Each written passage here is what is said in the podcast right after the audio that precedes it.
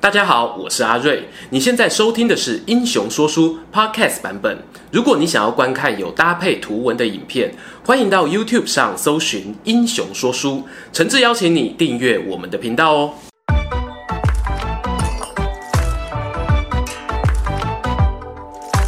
Hello，英雄说书的观众朋友，你们好，我是说书人阿瑞，替大家带来精彩的英雄故事。今天呐、啊，又要来聊争议人物了。怎么历史上的争议人物就这么多呢？司马懿、诸葛亮、刘备、曹操还不够哦。今天让我们把时间呢转到了明朝末年的天启年间，主角是谁呢？就是我们金庸武侠小说《碧血剑》的第一男主角袁承志的爸爸，一生忠魂镇辽东的袁崇焕。为何袁崇焕这个人会引起争议呢？这主要啊跟他擅自杀掉同事毛文龙，还有呢他到底有没有和大清帝国的前身后金密谋叛国这两件事情有关。这支影片啊，我无法替袁都师的一生中间盖棺论定，因为明朝末年的史料真的非常的混乱哦。但是呢，希望能够透过这一支故事，引出大家一点小小的兴趣。进一步呢，去阅读相关史料，试着想象一下这位历史人物他在做出很多抉择的当下，究竟是怀抱着什么样的心情？这一切呢，得从袁崇焕生涯前期的重要战役，也是明朝对抗后金的第一场胜仗——宁远城会战开始说起。今天的主角袁崇焕，广东东莞县人，他是明朝万历年间的进士。有乡民开玩笑哦，做过古今公务员对照图，以通过考试的难易程度来说啊，秀才呢差不多是普考，举人是高考三级，进士啊就是高考二级到特考的等级。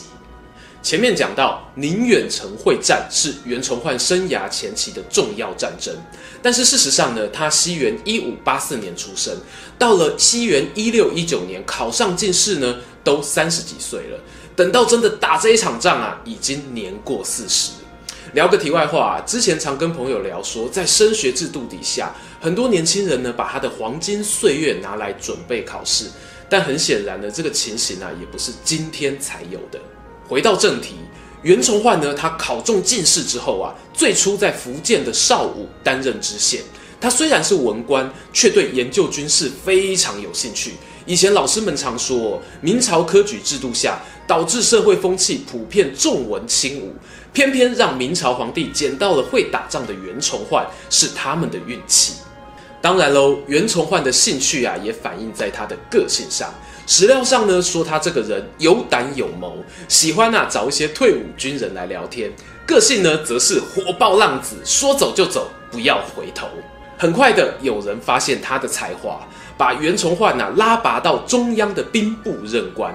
当时呢，明朝军队刚在广宁这个地方吞了大败仗，防线啊往后退缩到山海关，京城之内人心惶惶。在这个紧张的时刻啊，有一天兵部的长官突然发现袁崇焕没有打卡上班，问家人问同事都不知道他的下落。后来才知道啊，袁崇焕竟然自己单枪匹马跑出山海关外考察。回到办公室之后呢，就对主管做了一份简报。大意很狂哦，用两句话来说就是：只要给我军马粮食，我一个人就能守住山海关。只要你全心相信一件事情，满朝文武都会联合起来帮你。西宗皇帝啊，他决定采纳了袁崇焕的意见，派他前往山海关支援当时的辽东指挥官王在晋。我们从地图上呢，可以看到山海关外呢，有一条狭长的平原地带，东隔燕山，西面渤海，这就是俗称的辽西走廊。这一条走廊上啊，就是明朝对抗外患的兵家必争之地。而袁崇焕到山海关报到之后，辽西走廊已经有蒙古部落哈喇胜占据，但是袁崇焕没在怕，他带领部下慢慢从山海关往前收复战线。一边呢，也收容因为战争逃亡的难民，在那个随时可能会被敌军发现的战场上，袁崇焕跟老天爷抢时间，甚至趁半夜急行军，最后呢，总算把防线推到了前屯卫这个据点。指挥官王在晋呢，对于这一次的推进行动很满意，就上公文给朝廷啊，提名袁崇焕担任宁前兵备佥事。顾名思义呢，就是负责宁远、前屯卫两个城池的防守任务。听起来要升官了，很不错，对吧？但是呢，王在晋这一次的上书却让我们袁崇焕大大的不爽。不爽的原因是什么呢？是老王啊，他在公文里面，同时也建议皇帝要把国防重点预算放在山海关附近，在一个叫做八里铺的地方筑城防守。而袁崇焕呢，他则是主张了，我们要把防线推远一点，推到宁远城，形成山海关到宁远的关宁防线。这两个人的提议呢，其实就像我们之前讲过的子午谷选择题一样，那是公说公有理，婆说婆有理。老王呢，希望把防守线设在八里铺这个地方，有一个很重要的原因，那就是省钱，可以大幅的减少国家的财政压力。原本啊，山海关附近的长城有一小段盖在地势比较高的地方，如果敌人选择从那边进攻，很容易就可以居高临下取得优势。而八里铺呢，刚好在这一段高地的外面，只要把城墙往外推，就可以用少少预算弥补这个弱点。而袁崇焕的提议呢，则是扩大防守纵深，增加容错率，但是相对就需要更多的兵力预算来执行。还记得前面我们提到袁崇焕的个性是什么吗？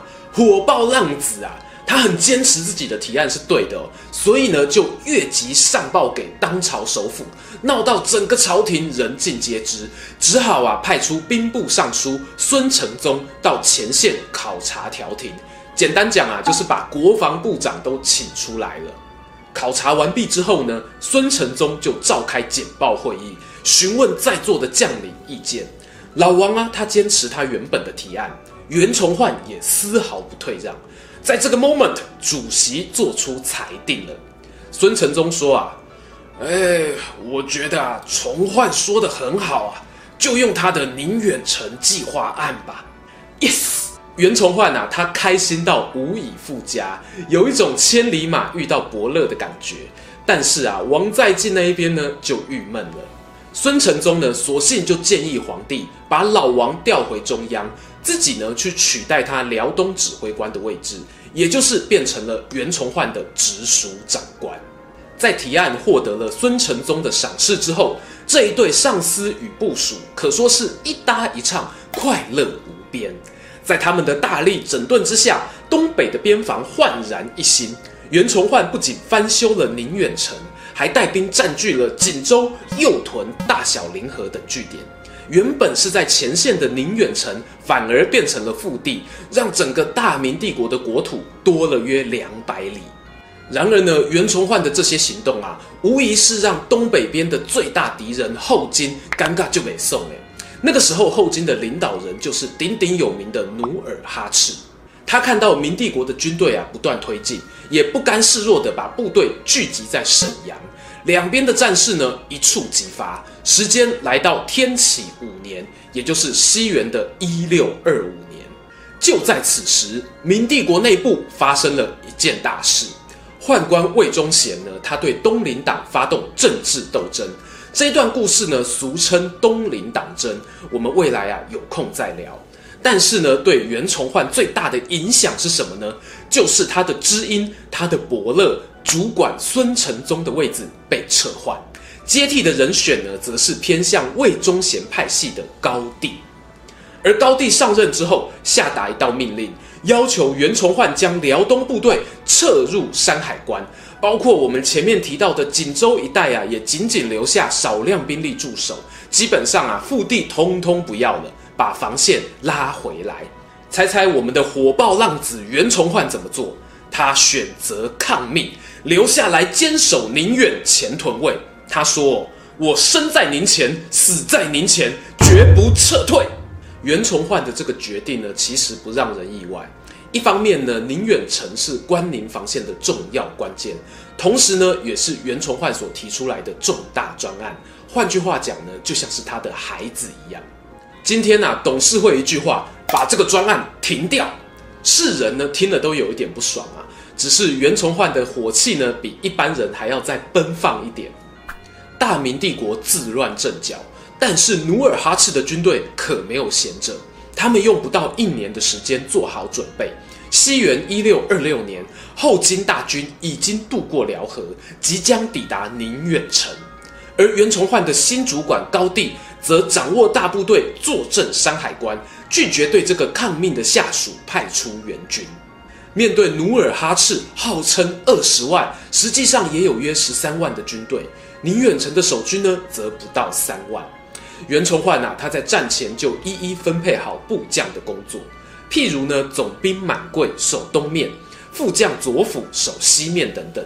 从主城到周围的犄角堡垒联防，巨细靡遗，有无所不包。这段战前部署呢，在《三朝辽事实录》当中记载得非常详尽。我这边呢不赘述，只摘录袁崇焕命令的两个重点。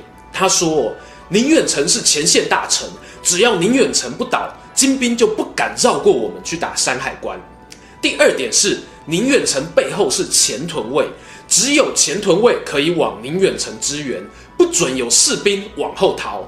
有一个士兵往后越过前屯，那就是杀无赦。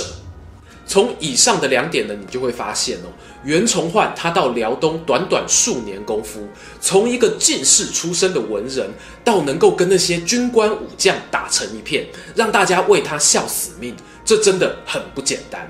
只可惜呀、啊，前方锦州一带的守兵呢，实在太过薄弱，完全不是女真骑兵的对手。努尔哈赤呢，很快就要兵临城下。在史书上面记载，正月二十一日，也就是 D-Day 的前三天，袁崇焕呢手下大将祖大寿等人跑来跟主帅报告：大事不妙啊！敌军即将压境，我们各堡垒的士兵已经在宁远城外聚集完毕。我建议呢，把他们撤回城内，千万不可以跟鞑子兵打野战啊！袁崇焕呢听了之后，采纳下属的提案，而且还命令人把十一门葡萄牙制的火炮拉入城内安置，并且将城外的旧有防御工事全部烧毁。这成为接下来几天他们能够逆转天命的重要关键。三天过后，袁崇焕率领众兵将登楼眺望敌阵。冬季冷冽的寒风吹上了城墙，究竟这一座由袁崇焕和孙承宗一手打造的北境之城，能否挡得住后金的攻势？女真骑兵的铁蹄会像冬季冷冽的寒风一样吹到山海关吗？后金的军队在努尔哈赤一声令下发动攻势，先锋步兵、骑兵一起涌上。同时呢，也准备了车牌、钩梯、炮舰等攻城器具。这不是单纯的试探性攻击，而是打算一鼓作气攻陷城池。正所谓飞箭上城如雨点，悬牌中箭如刺猬。宁远城的守兵也不是省油的灯。虽然十七世纪的火器哦还不像现今这么发达，但是如果经过长期训练，那强大的震撼力已经能够有左右战局的影响力。这么刚好，袁崇焕和他的前主管孙承宗就曾经对火炮和冷兵器军队的协同作战下过一番苦功研究，还留有书籍作品传世。因此呢，要说技术力上面领先努尔哈赤一个世代都不为过。而孙元二人在辽东训练了好几年的老练炮兵，此刻几乎全部聚集在宁远城。城上的将领呢，早早就备妥了火炮火枪，炮声响处，城下的敌军纷纷四处张望。下一秒，后金的攻城铁皮车纷纷应声坏灭。努尔哈赤的军队呢，虽然没有火炮。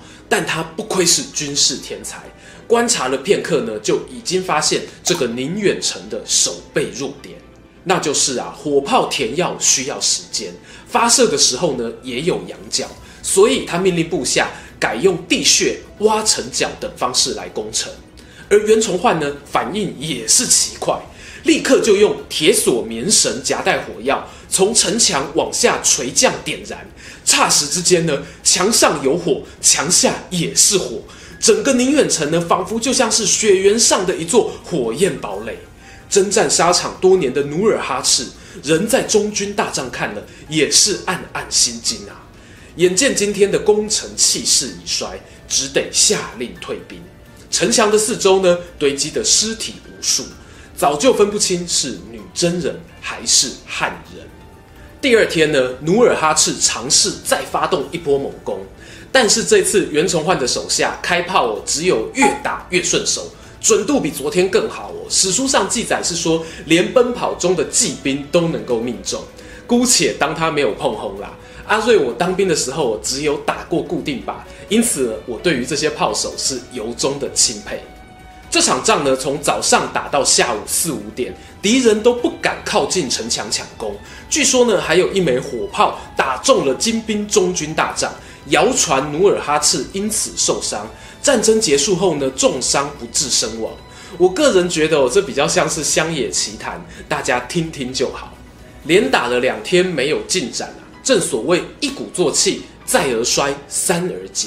在努尔哈赤想不出新战术的情况下，第三天手下士兵的攻势，充其量也只是做做样子给长官看而已。正当无计可施之际呢，金兵突然发现，在宁远城南方近海有一座名为觉华岛的岛屿传来火光。而这里呢，正是大明帝国关外的粮草重地。当时天寒地冻，水面结冰，正好可以行走。努尔哈赤心想啊，既然宁远城打不下来，我改打这个孤岛总可以吧？于是呢，他派出兵马战车冲入觉华岛，杀尽了岛上军民百姓上万名，并且劫走了囤积的粮食。攻城来到第四天，正月二十七日。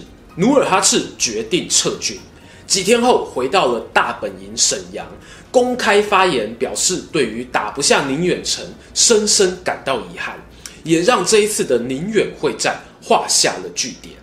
又到了总结时间啦，我知道哦，很多人会把这次战争称为宁远大捷，不过呢，我选择用一个比较中性的名词，叫做宁远会战来称呼它。